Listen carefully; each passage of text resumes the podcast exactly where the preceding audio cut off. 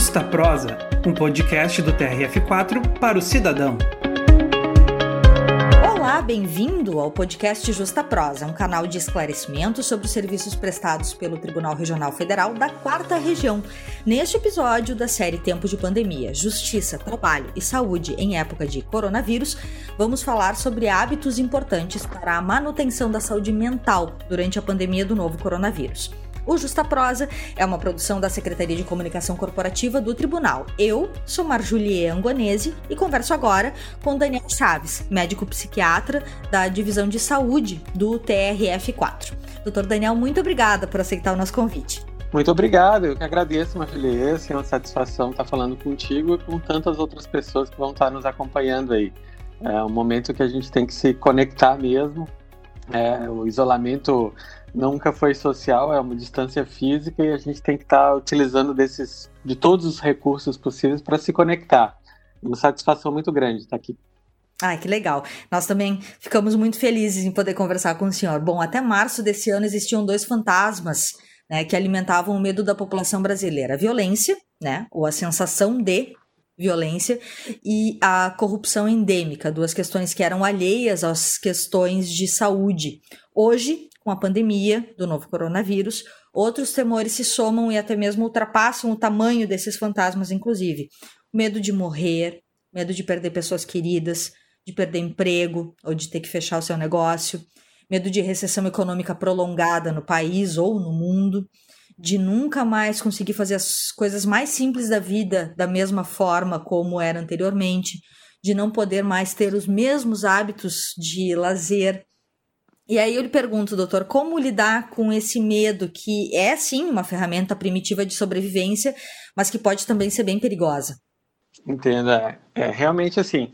Uh, é bem interessante porque quando a gente vai para essas questões de psicopatologia, do medo, da ansiedade, etc., a gente tende a enxergar isso sempre como um problema.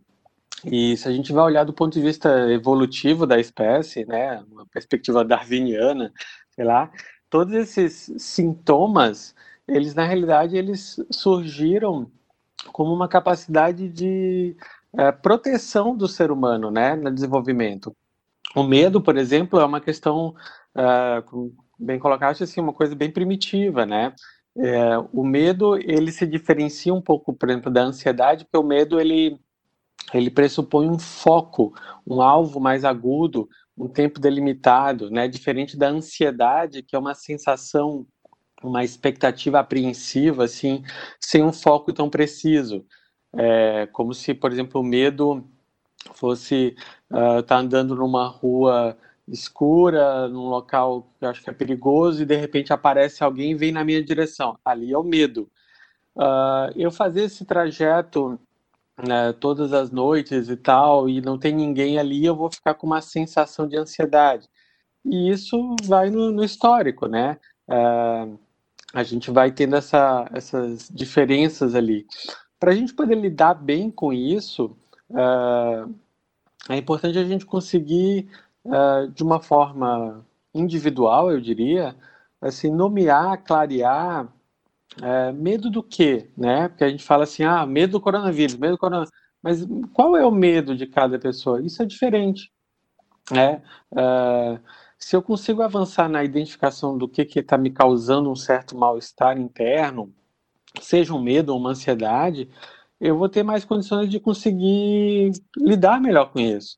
Então, se para alguém, por exemplo, o medo é especificamente de morrer do, de coronavírus, de Covid, essa pessoa poderia avançar e trabalhar, por exemplo, um, ajuste cognitivo da diferença entre a possibilidade de é, pegar a Covid e a probabilidade da pessoa uh, ter a doença e vir a falecer por ela. Né? A gente está lidando aí provavelmente com uma desregulação de intensidade. Né? Alguém que está com pavor de morrer de Covid uh, vai estar tá enxergando a possibilidade de pegar, que é real, como uma alta probabilidade de pegar e de ter o pior desfecho possível, que é falecer.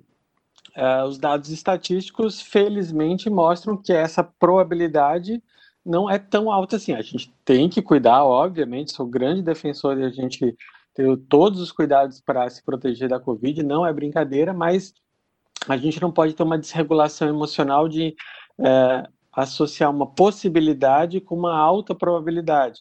E aí, se a pessoa está tendo os devidos cuidados e tal, a probabilidade de ela vir pegar e vir a falecer, ela é muito mais improvável do que provável. Né? A gente está lidando com uma coisa passageira, né? A gente precisa desse ajuste, dessa regulação, mas isso tudo vai passar. E tem essa situação eh, envolvendo o estresse, a ansiedade, que acabam mexendo com a nossa imunidade e nos possibilitando uh, justamente aquilo que nós mais tememos, né? Que é ter uma ter a doença e ter a doença de uma forma mais grave ainda, em virtude justamente dessa baixa imunológica causada pelo medo, pela ansiedade, pelo estresse, né? É, assim, é, um estresse desnecessário, né? Isso que eu digo, a separação entre o normal e o patológico, ela, ela é sempre bem complexa. A diferença entre, sei lá, tristeza, depressão, luto normal, luto patológico, ansiedade normal, ansiedade patológica, medo, né, etc. É, tem sempre uma. É, mas tudo que é excessivo de estresse, de ansiedade, isso faz mal. Independente se vai é, gerar uma baixa de imunológica e tal, é, vai fazer mal para a pessoa, né? É, eu acho que isso merece um cuidado sempre, né? Uhum. É, Bom, justamente que... essa pergunta que eu, que eu queria fazer, né? Como a gente reconhece em nós mesmos e nos outros uh, sintomas, sintomas mentais, especialmente, que precisem de atenção médica? Uh, acho que isso é bem, bem interessante, assim, porque uh, esse olhar para si, né, de, de autoavaliação sobre como é que está o meu mundo emocional, é uma coisa que as pessoas raramente fazem, né? Uh, eu acho sempre uh, interessante a gente se deparar com isso, porque as pessoas, via de, via de regra, elas cuidam da saúde, assim, uh, ah, então eu vou lá, não vou comer isso que tem muito colesterol, estou acima do peso, tenho que fazer mais exercício, tenho que fazer meus exames, né, preventivas para câncer, para outras coisas, e, e a saúde emocional, ela fica como uma coisa à parte, né? Assim, quase como algo que não merecesse um cuidado nem preventivo, nem de é, uma atenção uh, de avaliação, etc. E, e isso uh, acaba que uh, vai deixando ela é, negligenciada. É, o tal do negacionismo aí não foi inventado com a Covid. A gente, eu tenho esse mecanismo aí já faz, faz tempo, né? Assim, a gente vai ver na, nas questões da saúde emocional, é muito comum as pessoas ah, perguntarem essa pergunta que tu fez, assim, com relação a, a álcool, drogas, ah, quando é que a gente observa que a pessoa está com problemas, ou, ou, reconhecer, e as pessoas normalmente, na dependência de álcool e drogas, elas têm dificuldade de reconhecer o, o problema. Normalmente é bem nítido para as pessoas ao redor, mas as pessoas têm dificuldade. Eu acho que, uh, nesse sentido aí, uh, as pessoas criarem um hábito de se perguntar a si próprio com, com sinceridade, assim, no seu íntimo, cada um, assim, uh, ter um momento para se perguntar como é que anda o meu mundo emocional, né? Uh, tenho estado mais uh, ansioso, triste, irritado do que o normal? Como é que estão meus relacionamentos interpessoais? As pessoas gostam da minha companhia as pessoas se queixam por alguma razão? É, como é que está meu estilo de vida? Como é que está meu minha alimentação, meu uso de substâncias, álcool, etc. Tô, tô dormindo bem, pratico esportes. E, e essa autoavaliação, ela, ela, ela né, muitas vezes é negligenciada, né? Uh, e eu acho que isso acontece tanto para si próprio como em relação aos outros. Eu acho que as pessoas podem se fazer essas perguntas, como podem ter esse olhar sobre as pessoas ao redor, né? Ah, fazendo né, de si é um, uma forma de chegar no outro, né? Ah, e eu acho que isso funciona na, porque muitas vezes eu vejo situações domésticas assim que alguém, ah, é, sei lá, vem se queixar de tal pessoa que, que preocupado com tal pessoa que está com tal sintoma mas a, a pessoa fica argumentando, não, mas e você que tem não sei o que e tal, e, e fica quase uma rivalização, quem é que tá... Eu acho que todos nós temos questões para cuidar da saúde emocional, né? É, mais ou menos uh, por aí, eu acho que ter essa abertura desse olhar aí é, é importante, né? E essa, essa falta de cuidado de si, cuidado dos outros, é, acho que tem muito a ver com aquilo que a gente falava no comecinho, né? É, é também uma situação de medo, né? O medo de, entre aspas, medo de ter enlouquecido. É, é, o, medo de um tratamento psiquiátrico. Ah, eu não vou em psiquiatra porque isso é coisa de louco. É, ou no caso das mulheres, né? Todo aquele processo de. Uh, tudo que é problema de saúde mental tem a ver com esquizofrenia. Né? Tem a ver com histeria, histeria feminina e todas essas todos esses preconceitos uh, em relação aos cuidados com saúde mental. É, uh, nesse sentido, né, uh, muitas pessoas acabaram passando para o regime de teletrabalho, inclusive no Tribunal Regional Federal da Quarta Região, todos os outros ambientes da Justiça Federal, enfim. É, Quais que são as regras de ouro para se manter a sanidade mental nesse novo modelo, ou nem tão novo, mas nesse modelo de trabalho mais massivo, é, em que está todo mundo em casa, mas está todo mundo trabalhando? É, o que, que se tem. É, eu, eu sei que é difícil uh, perguntar para um um médico, por exemplo, quais são as dicas, né? Mas quais que são uh, uh, os pontos-chave que a gente precisa prestar mais atenção para manter a sanidade mental? Uh, muito bem. Assim, em relação à questão do teletrabalho, é, que já existia antes, né? Então já acompanhava algumas pessoas fazendo teletrabalho antes e agora a gente tem um cenário diferente aí, né? Mas assim, via de regra, para talvez também comentar. A gente fez uma pesquisa ali na área de saúde recente, né? E a maioria das pessoas, mais de 70%, salvo engano, assim, é, relativamente bem adaptadas com o teletrabalho. É verdade que cerca de 10%, mais ou menos, uh, tem uh, apresentado dificuldades significativas com esse teletra teletrabalho que veio a uh, toque de caixa, né, com a questão da Covid, né? Uh, assim, em tempos sem pandemia, né, no futuro e tal, uma das coisas que eu normalmente recomendo para quem está em teletrabalho é a questão de uh, procurar manter, hum, se possível, ali uma, duas vezes na semana, uma atividade presencial, até para manter os vínculos com os colegas, aquela hora do cafezinho, alguma coisa assim do tipo. É, também às vezes permite discussões sobre o próprio trabalho, repensar algumas estratégias.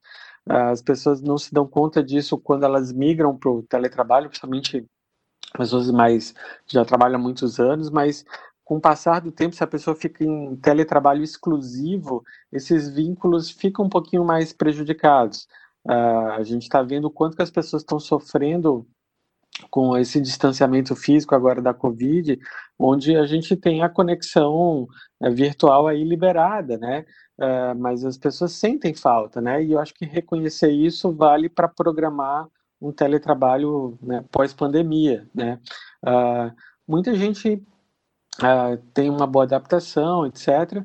Mas das pessoas que eu tenho atendido, que têm se queixado, né? Uh, perguntando de dicas aí, algumas coisas simples, mas que tendem a, a, a estar ausentes em quem se queixa. Então, por exemplo, ter uma rotina saudável é um bom começo, né? Gerenciar o tempo é bem importante para encaixar tudo que se quer durante o dia, né? Desde a hora de acordar, a hora de dormir e um cenário de ir trabalhar em casa, né? Uh, às vezes as pessoas se perdem um pouco nisso, né? Como eu não tenho um horário para ir trabalhar amanhã, às vezes eu posso, sei lá, assistir uma TV até mais tarde, etc. Eu acordo depois no dia seguinte mais tarde, uh, fico com sono, sento na frente do computador, misturo o trabalho com uma outra coisa que eu vou vendo no WhatsApp ou na, na internet, e eu passo o dia inteiro ali no computador e não consigo produzir, render no trabalho, e aí aquilo começa a me incomodar, porque eu estou me dando conta que eu não estou rendendo e eu passei o dia inteiro na frente do computador, e algumas pessoas começam a entrar num, num ciclo vicioso disso, e aí fica com aquela máxima, né, assim, que a pessoa ah, ficou com a sensação de que com o teletrabalho ia trabalhar uh, não ia ter mais que ir para o trabalho, que ia ficar em casa, mas na realidade a pessoa fica tão incomodada que o trabalho fica em casa e não sai dali, né? Então, no momento que era para a pessoa conseguir desconectar e ter seu momento merecido de lazer, etc., ela está lá se cobrando porque não rendeu no trabalho. Então, essa organização do tempo é bem importante, né? Outra situação difícil que a gente tem vivenciado, assim, com uma certa frequência para muita gente, é a questão com filhos pequenos, né, em casa. Uh, agora na coisa da Covid aí, sem escola, etc., né, fica às vezes uma situação complicada, porque tem que trabalhar, mas tem a criança e tal, principalmente crianças pequenas, né, que não, não entendem, não querem saber se tem um trabalho para fazer, né, eu estou vendo ali a mamãe e o papai, e eu estou lá chamando para interagir, etc. Quando a mamãe e o papai, sei lá, saíam para ir trabalhar, não estou vendo e eu vou me conectando com outras coisas, mas estar presentes ali às vezes é uma questão difícil. E aí a falta de uma rotina também dificulta para a própria criança estabelecer esse limite, né?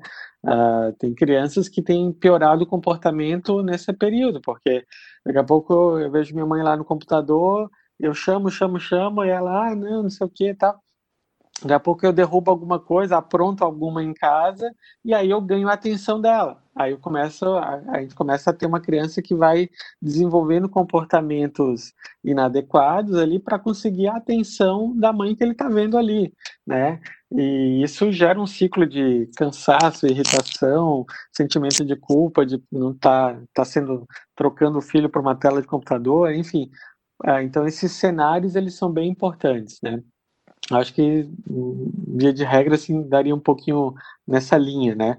Manter outras práticas de atividade física, de ter hora para lazer, uh, enfim, são coisas bem importantes.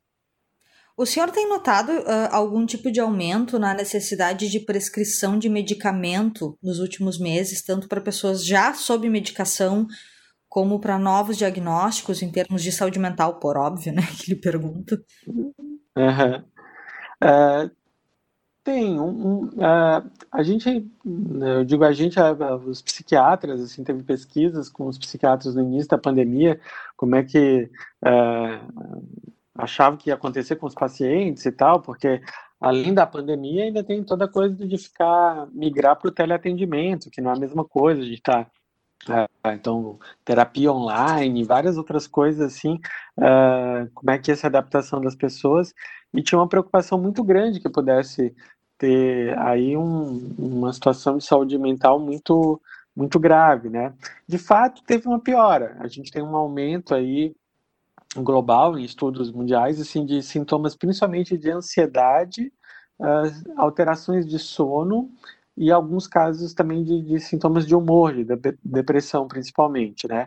Isso tem se traduzido em, em uh, aumento de prescrição de, de, medicações, né? Aí tem vários estudos, desde uh, fitoterápicos, que as pessoas que nunca tinham tomado antes começaram a tomar um, uns remedinhos lá para naturais, digamos, para poder regular a ansiedade, meio que por conta própria, muitas vezes sem consultar, quanto de um aumento de cerca de 30% é, da prescrição mesmo de, de medicações, né?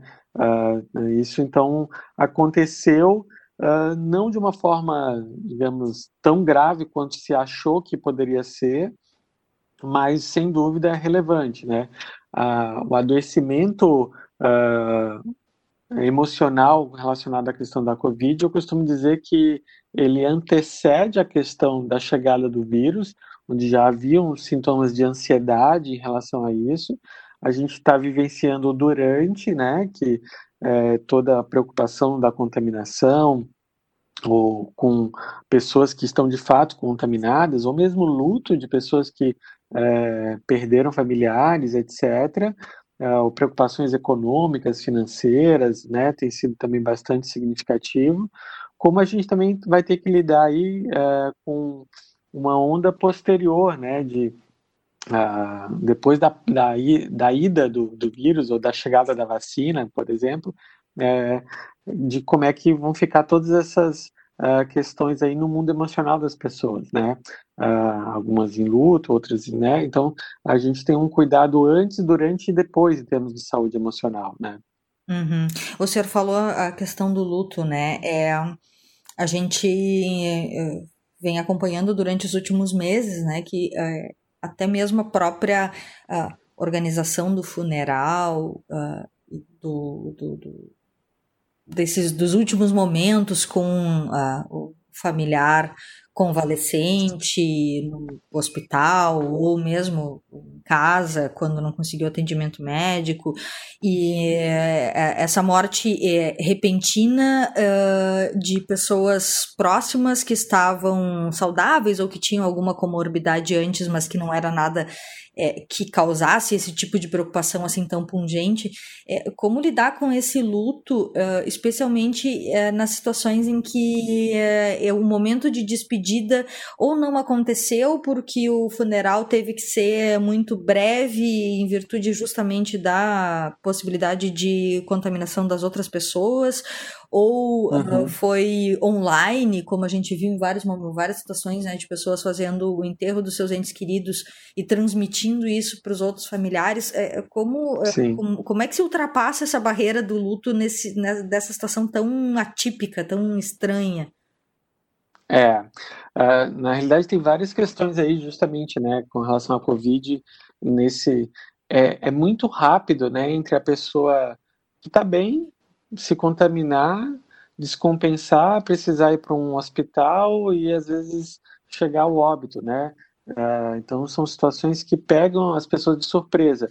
E aí é difícil, eu diria, para um tripé aí, né? Que é para os familiares, por exemplo, que ficaram enlutados, aí que perderam essa pessoa sem poder se despedir, sem poder uh, ter esses uh, ritos fúnebres tradicionais tão importantes para a gente poder elaborar o luto, etc.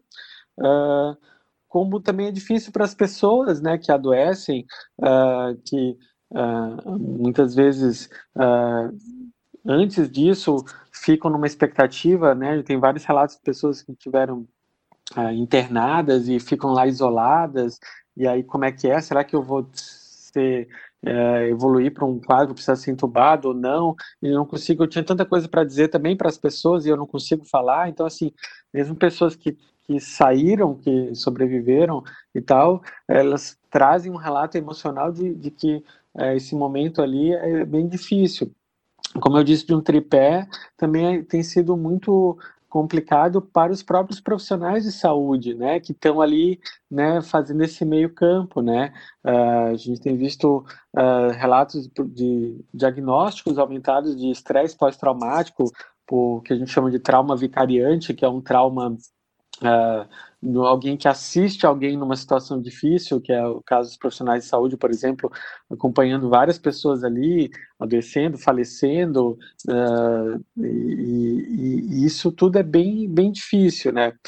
Uh, fazendo um pouco, ou tentando fazer disso aí, tirar algum proveito para a gente poder refletir, eu acho que entrar em contato com essa dor, com essa dificuldade, ela é muito importante para a gente poder, para dar sentido à questão do isolamento que a gente tem é, físico, que a gente tem necessitado ficar. Né? É, é somente quando a gente se depara com essa dor que é muito maior, muito mais intensa da, da morte mesmo, e dessas características aí dessa, desse tipo de morte é que a gente consegue dar ou que a gente pode é, conseguir dar um sentido para a gente suportar esse estilo de vida tão atípico que a gente tem tido que lidar, né? Uh, se eu não entro em contato com isso, se eu não percebo a questão uh, das mortes, ou se eu nego isso, entro no, num, numa questão aí de, de negação com um mecanismo de defesa claramente mal adaptativo, uh, eu vou sofrer muito mais com as restrições no isolamento social, porque aquilo não vai fazer sentido para mim, entende? Uhum. Assim, então, uh, quando eu falei assim do, do antes, o durante e o depois, a, ansiedade antes da chegada do vírus, ela não tinha sentido. E a gente vê nos países onde teve muito falecimento, etc., que a, aquela ansiedade da expectativa assim, acabou se dando lugar para uma certa tristeza para muita gente e, e o, o desgaste emocional com o isolamento, uh, acaba se encaixando o que a gente vai ter que lidar com, a, com as perdas. No Brasil, como a gente vem num cenário aí de polarizações, discussões políticas, etc., assim, que antecede a chegada do vírus, isso não conseguiu ser elaborado apesar das mortes. É, eu estava vendo dados estatísticos, por exemplo, de que nos últimos meses aqui no Brasil, a, as mortes por Covid, elas estão em primeiro lugar, elas ultrapassaram, é a primeira causa de morte no Brasil, né, uh, acima de doenças cardiovasculares, acima de todos os tipos de câncer, isso somados, tá? Todos, AVC, infarto, não sei o que, todas as doenças cardiovasculares, soma todos os tipos de câncer, que são as principais causas de morte via de regra, e no Brasil, a Covid nos últimos meses tem ocupado o primeiro lugar. E ainda assim, a gente tem lidado mal porque não se deu conta. E para quem precisa fazer, uh, essa, lidar com essas questões de uma mudança de rotina, isso uh, ainda está muito, uh, muito mal elaborado. Assim. eu acho que nem 8 nem 80, nem de, de não enxergar as dificuldades uh, diversas, inclusive econômicas e tal, que tem, tem sido, que precisam de cuidado, né? Mas uh, o que me incomoda normalmente é, é ver pessoas com muita convicção, muita certeza, bradando que isso não é nada ou que tem que ter lockdown. E eu acho que a gente tem que uh, fazer um ajuste aí de empatia para lidar com todo mundo nesse momento, né? Uh, uh, eu acho que é, é um, são situações delicadas. Bom, falando né, nessa dificuldade de se uh, pensar é, em todos ao mesmo tempo, né? Queria voltar um pouquinho para a questão das crianças. É, a gente sabe que, como o senhor estava falando mesmo anteriormente, mesmo crianças mais pequenas percebem que tem algo de muito diferente acontecendo na rotina das suas famílias, que ela não está indo mais para a creche, para a escola infantil, não está indo mais para a escola, o que está acontecendo. É, quais são os sinais que a gente pode perceber quando uma criança está precisando de ajuda. É, e, e, existe algum tipo de idade mínima para uma consulta com um médico psiquiatra ou com um psicólogo? Uhum. Uh, pegando pelo final, não tem idade mínima, né? Existem várias questões que podem ser cuidadas e tratadas em crianças, e para dar um exemplo né, claro, assim, por exemplo, algumas crianças que têm sinais de autismo, por exemplo, isso pode aparecer no primeiro ano de vida. E uma avaliação adequada e uma intervenção precoce melhora muito o prognóstico. Então, uh, retardar isso, se está suspeitando de alguma coisa, acho que, que vale ver. Uh, mas, uh, via de regra, a gente vai ver né, nas crianças aí muito mais um espelho do que está acontecendo com as famílias, né? As crianças elas são ótimas para poder denunciar uh, o que está acontecendo no ambiente emocional de uma família. Uh, se a gente for ver aí, principalmente crianças pequenas, uh, é, sei lá, pega uma criança pequena que está lá começando a andar ali e aí ela vai, tropeça, cai e leva um tombão o que, que ela faz normalmente? Ela busca o olhar da mãe, do pai, de quem está cuidando dela, para ver como é que está a expressão emocional desse pai e dessa mãe, para poder justamente através desse olhar dos pais saber se ela se machucou ou não. Normalmente a cena é assim, ela cai, leva um tombão, olha assustada ali para os pais, e se os pais estão lá, ah, filho, não foi nada, levanta. Ela aí levanta e segue brincando, vem brincar e tal. Se os pais estão, meu Deus, o que foi que aconteceu? Você se machucou e tal. Aí a criança começa a chorar, né? Porque assim, deve ter sido grave o que aconteceu comigo. Então, esse olhar aí do, da, uh, das crianças, na realidade, é muito importante a gente trabalhar como é que está a família, né? Uh, Nesse sentido, a, a, Ana Freud, a filha do Freud, né, que uhum. foi analisado pelo pai e tal, ela passou ali pela Segunda Guerra e tal, e ela fez trabalhos bem interessantes uh, com crianças. E aí, por exemplo, é, que, dá para a gente fazer um paralelo aí com a coisa da Covid, né? Então, assim, crianças que estavam em ambientes de, de guerra, de traumas e tal, e, e se perguntou, por exemplo, o que, que seria mais interessante para poder cuidar do mundo emocional dessas crianças, né? Uh, e, e, a conclusão do, do, do, trabalho é justamente assim: é importante que essas crianças estejam com pessoas que estejam com emocional saudável, né? Uh, e, e, se a gente, se a família lida bem com a questão da Covid, é importante, assim, às vezes as pessoas, ah, mas o que, que eu falo, né? A gente não precisa sair, digamos, é, vomitando muita coisa, ah, tal, as mortes, é, não sei o que e tal, se a criança não está. Mas é, perguntar para a criança e ver o quanto que é a curiosidade dela, ou eventualmente o que, que é o sintoma dela, por exemplo, dizer, ah, a criança, ah, estou com medo do coronavírus. Em vez de, de né, assim, tentar entender, mas por que, que tu está com medo do coronavírus? O que, que é? Ah, porque tenho medo de, sei lá, não encontrar mais meus colegas, ou, né, entender um pouquinho o que é o mundo daquela criança para poder ajudar ela a lidar com aquilo. E, e, isso, via de regra, se os pais lidam bem, as crianças vão conseguir lidar também. Sim, da mesma maneira isso acontece em relação aos idosos, né? Uh, é, é, preciso, claro, um, um sintoma, um cuidado, aliás, uh, mais redobrado, especialmente para idosos que não estão morando com seus filhos e netos, né? Uh, que estão sozinhos, mas que tipo de, de sinal pode ser um alerta uh, para um problema de saúde mental que um idoso esteja apresentando nesse momento em que eles são os principais uh, focos dessa questão do isolamento social também, né? É, né? Os idosos, justamente por fazerem parte desse grupo de risco, né? Eles têm ficado uh, via de regras, mais isolados, né, fisicamente, né. Uh, os sintomas de, que podem acontecer com os idosos, né, passam desde os sintomas de ansiedade mesmo, né, os sintomas de ansiedade né, no idoso ali, um, né, um pai, uma mãe idosa, um avô, uma avó, enfim, eles normalmente se exteriorizam mais fácil, né? O idoso vai lá, vai ligar, vai falar, vai transmitir que está preocupado, né? E eu acho que esse é mais fácil de perceber e, e tentar acolher, entender, etc., para manejar.